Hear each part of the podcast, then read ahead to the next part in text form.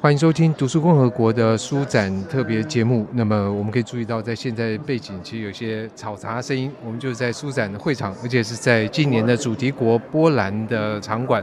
而今天坐在对面呢，就是在会场，刚好巧遇哦，也刚好我们非常高兴能够碰到书展基金会的执行长王秀莹。大家很好，各位读书共和国 Podcast 的听众，大家好。谢谢秀莹啊，其实我想一定很忙，尤其在这样一个盛会。我也想先从一个地方聊起，因为。我觉得这几年也因为疫情的关系，书展不管是取消还是这个延期啊，那今年算是正常化的第一年。我不知道你的心情怎么样？呃，对，就像主持人说的，呃，经过了二零二零的停办，二零二一的停办，到二零二二年我们是延到端午节的时候举办，到现在只不过相隔半年，可是我们可以很明显的，昨天开幕的人潮非常好，然后展场的气氛啊，包括这个出版同业。或者是作家交流的活动都场场爆满，感受到是一种欢乐的气氛，就是好像累积了两年的能量，大家终于可以在一个正常的防疫生活之下来参加活动。那所有的呃参展的出版社也都回来了，然后国际的参展商也回来了啊，久违的国际参展商因为边境的关系，已经好几年没有来台湾，所以他们也很开心期待的来到台北。跟所有台湾的出版业相见，或者是其他国家跟国家之间的出版人相聚的日子，所以感觉整个会场就是欢乐，然后天气也非常好。天气其实一方面蛮好的，二方面其实我觉得在会场里面，就是虽然是周间，觉得的确像秀云执行长所讲的人蛮多的，但是大家都戴着口罩，这有方，但是其他好像都跟往年。呃，不知道是我错觉，好像没有什么太大的差别这样。对，好像感觉人潮回来呢，大家参与这个书展的现象，包括本来我们以为通常第一天因为也是专业人士日，然后可能民众会少一点。可是我昨天遇到很多出版同业的朋友，大家都说今天是书展第一天了，怎么会人潮比以前的第一天多很多？那包括我们书展的特色是有很多的沙龙区嘛，大家都知道说书展不只是一个买书的场所，重要的是来这边参加很多各式各样的阅读的活动。那昨天呢，开幕的是平日的第一天。竟然活动区都活动都爆满，哇，很多人参与。哇，你这不能一直讲爆满，大家在想哇爆满，我不要去人挤人。不会，我觉得逛起来还很舒适。重点是，我觉得呃，我们可以看到，就是今年参展的出版社，他们在整个摊位的布置设计上很用心，大家好像都卯足了全力。是，尤其像今年的主题国是波兰，波兰的展场非常漂亮。我觉得大家其实如果上网找一找相关的图片，可以看到它的，我觉得结合了。好像波兰的一些要素，又有过年的喜气，又有一种这个华人好像剪纸的风格在里面。对对，我觉得波兰，因为他们准备这个主题国已经准备三四年了。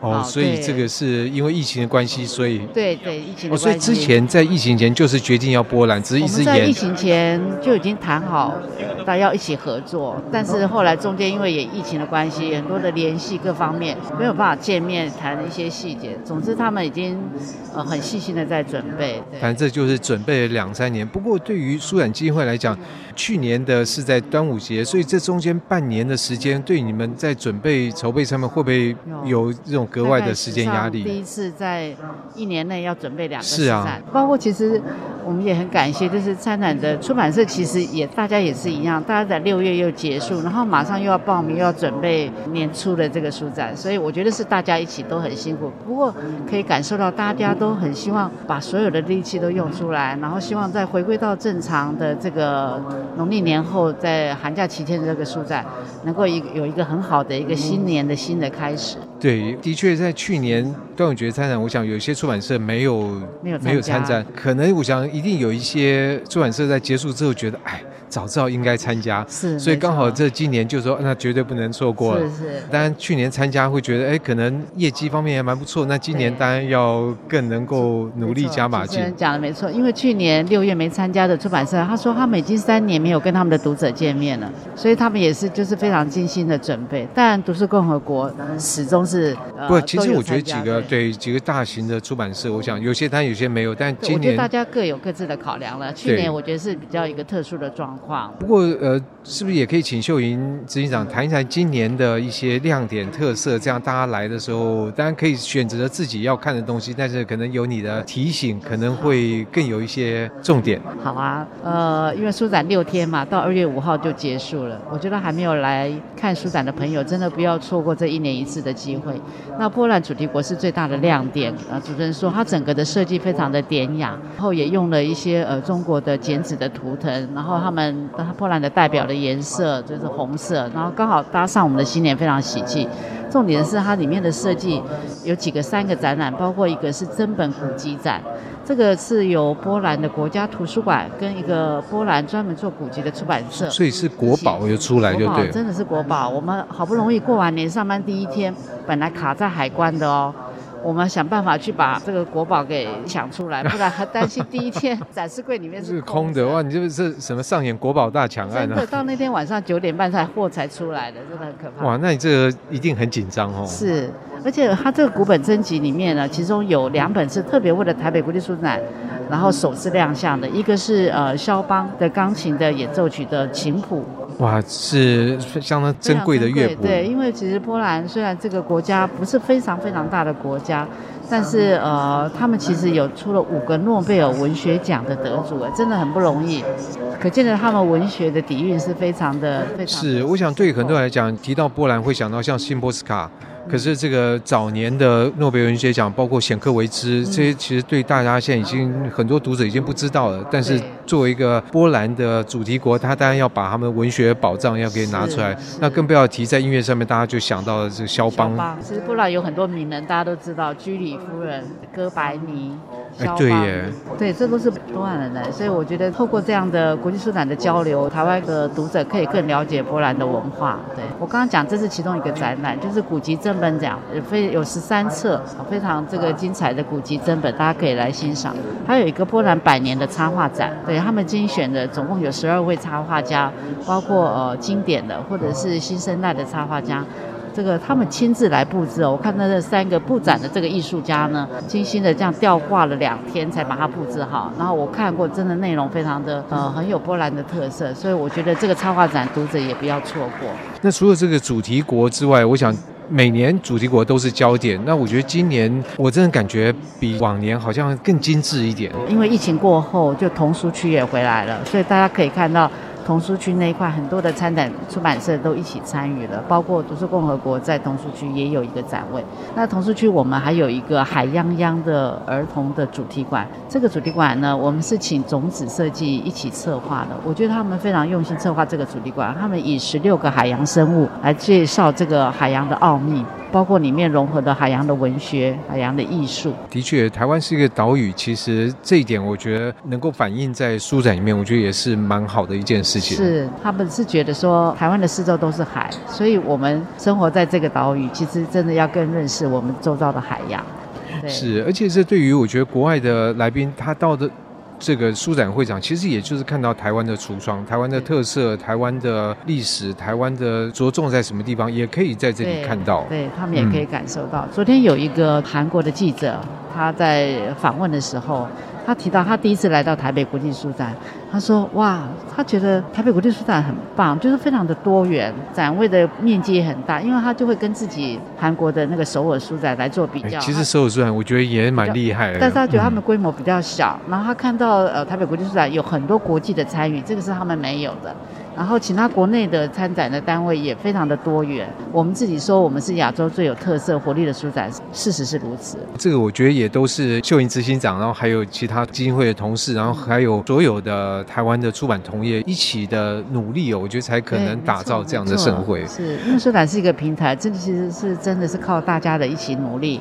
都希望这一年一次，所有的出版同业聚在一起，其实就是这个场合是最大。平常各自也会办一些活动，可是能够聚在一起，形成这么大一个阅读盛会，我觉得出版社也非常珍惜这样的一个机会，所以大家都非常的用心的企划自己的展位，布置自己的展位，推出最精彩的活动，然后邀请最受欢迎的作家来书展跟读者见面。所以书展不是只有书。而是更有展。因为光是书的话，其实我们不用来书展，我们就去活动网络书店看就可以了。但是来这边，我觉得就像秀秀莹所讲的，这个各家精锐进出，然后创意在里面的这个展现，在这整个场馆，我觉得它不是来一天就好，应该 应该常常来。每天都很精彩，而且我们礼拜五跟礼拜六是星光夜，这个两个晚上还有特别的节目。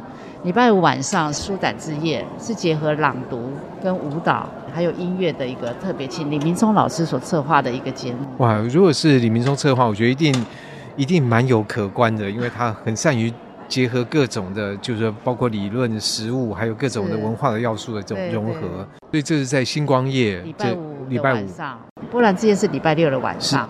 所以波兰企划了一个呃活动，包括他们的呃表演，他们有个乐团，四人的乐团会在这个波兰之夜表演，还有现场的那个美食秀。因为波兰是一个吃饺子的国家，饺子在重要的节庆一定会煮饺子。哦，这好像觉得跟华人的文化也蛮像的，对，有点像，但他们的饺子呃是甜的、咸的都有。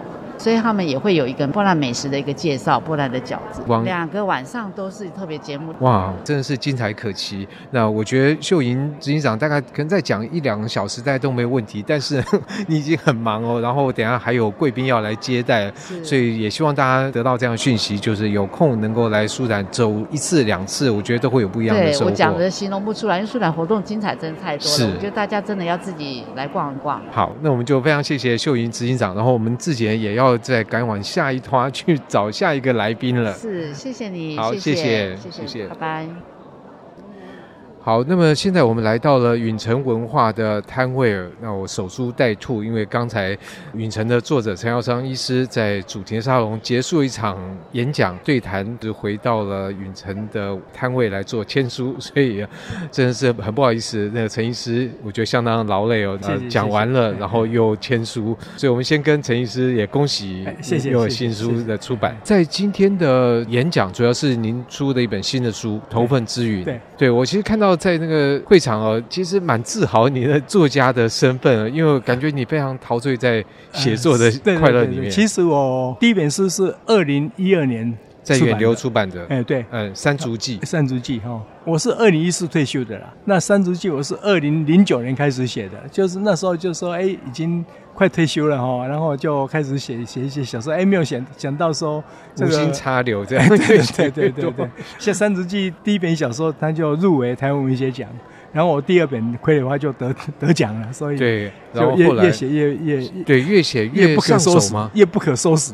yeah, 不过在这次《投奔之云》这个都是比较短篇小说的，不管是长篇或短篇，我觉得呃，是不是陈医师可以谈一下你的核心的关注是什么？我的核心关注就是对台湾历史用台湾的主题观点去表示出来。为什么呢？因为其实我在写完《福尔摩沙三十记》以后，我在诗的页面上面，其实我留下两句话，叫做“为台湾留下历史，为历史记下台湾”。第一句话呢，就是说其以前的台湾史其实都很怎么讲，很 很很很凌乱，很凌乱，而且有一些被怎么讲，被被扭曲啊，被扭曲、被决裂这样子哈。比如说以前的原住民的第一就不算台湾史哈，这是第一个。那为历史记录台湾，就是说我希望用台湾的观点，而不是用中原的观点来解释台湾的这些历史。嘿，所以这两句话等于就是后来您所有写作的主轴。对对对对对对对。是，不过在这个过程里面，当然就会碰触到像台湾历史这个历史，就是以您的这个观点来看，那你跟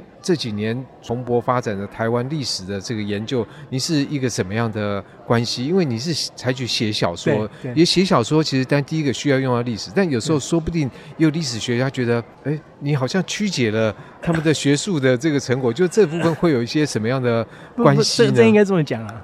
其实我写的前两部小说《福尔摩沙三足记》。我是用荷兰人的《热兰遮城日记》为主轴的，这个严守史料。对对，应该算是，因为我运气很好，我写这个的时候刚好江诗任先生他刚好出版了这个四大册的《热兰遮城日记》，所以哎，我就等于说是这些史料其实台湾人是陌生的。而且呢，外国人的记载其实比我们的史册记载详细多了，准确，详细多了。因为我常常讲说，杨仪呢就是郑成功的部将写的《崇祯实录》，他是实录没有错，他在旁边记，可是他是半个月 才记一次，二十天才记一次啊。那荷兰人是每天记的啊。而且没荷兰人记，你知道外国人的记录很多的物品，这样子很详细的这个东西，非常的详细，嘿哈。所以呢，我是其实是引用外国史料。然后呢，第二本傀儡花，吴密察院长也自己讲啊，哎，故宫里面有关傀儡花的史料只有四件，看那时候的那些什么同志什么什么什么，完全没有这一些的详情，只有这些官员写给皇帝的奏章。啊，你真正的 奏章有时候又是 隐隐瞒很多，对对对，所以真正的史料从哪里来？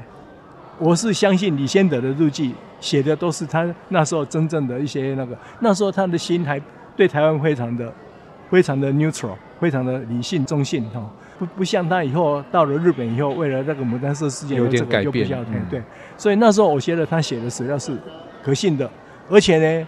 里面也有一大堆的这个 reference，所以我就是为了这些 reference，我跑到美国去，你的国外图书馆去，所以我相信这些也是也是真实的。哦，然后呢，又在美国国会有留下记录，那这个当然是更假不了。也有我也去找到美国的报纸，一八六七年，呃，我记得是八月二十七号的报纸，大湖康宅的哈六月他们到所发生的事情，对对对，来肯定的那一场战争，诶，所以我觉得这些都是。其实是等于我 input 一些新的东西来哈，不过这个也非常刚好啦。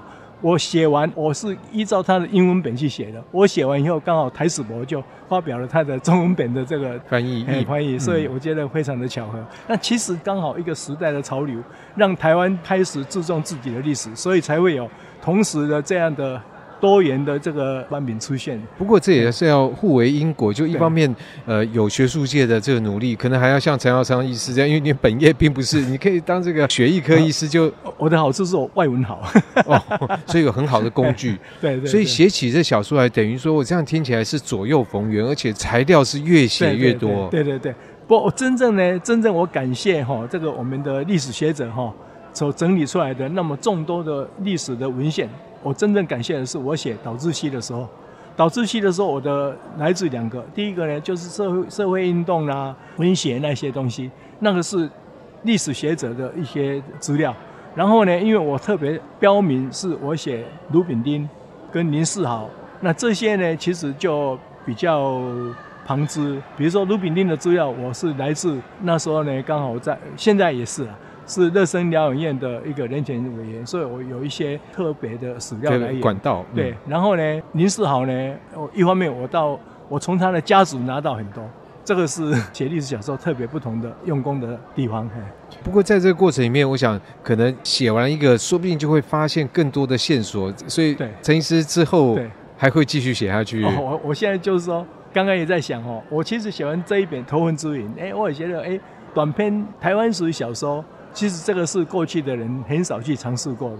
我觉得有几个特殊的人物，用这样的角度来写，哎，我觉得可以相当，哎，相当有，应该怎么讲？有发挥的余地。可是呢，就是像刚刚蔡世平讲的，哎，你怎么样能够深入他的心境？在有限的篇幅里面，对对对对对对对。比如说，我会想一想写谁，你知道吗？想施琅。施琅哦，过去大家都知道，大家都从郑成功写起嘛。啊，我我想从施琅的内心来写起。这个，可是我这个只是现在在想啊，那会不会写成，我还不晓得。这个其实永远都不晓得，但是就是写下去，有时候才知道。随便写写变长篇小说也不一定。我很不想写有关东宁王国的长篇小说，因为太悲惨了。所以就是截取它的片段来发挥。那这样作为一个创作者，其实有时候有更大的空间，其实心理的压力也没那么大。其其实哈，我我的写作其实很深受日本的这些历史小说的影响。哦，司马辽太郎。然后呢，我看了那个藤泽周平的短篇小说，哦，他当然也有长篇的。我非常受到很大的冲击，我想，哇塞，这个这种写法实在太棒了，而且每一篇都让你留下深刻的印象。这个以后看看有没有办法这样子写。所以呢，我觉得作为陈医师的读者，应该还有更多的福气，可以预期更多的这个书可以 出版。不过我这个人太杂，比如说我最近对这个寺庙的台湾史发生兴趣。然后呢，也对这个一些这个，我以前就写过台湾人的 DNA，最近呢又有一些一些新的发现，所以也想写。哦，然后呢，对这个台湾人的形成，比如说呢，有多少小矮人的成分啊，有多少什么成分？我老兴趣太广，兴趣太杂。不过没关系，我觉得这样其实也没有人规定你一定要写什么。其实这样的一种状况，我觉得就会觉得哎，好多事情可以做，而不知老之将至。对，我的写作其实是。很随性的。对，随性，我觉得有时候就可以有更多，因为没有包袱，可以写出更好的作品。对对对。那在今天的这个节目的现场，我们就来到了允诚文化，我们访谈的是允诚文化的作者陈耀昌医师。那也很谢谢陈耀昌医师的抽空跟我们来聊一下你在出展现场的一些状况。好，谢谢陈医师。谢谢谢谢谢谢。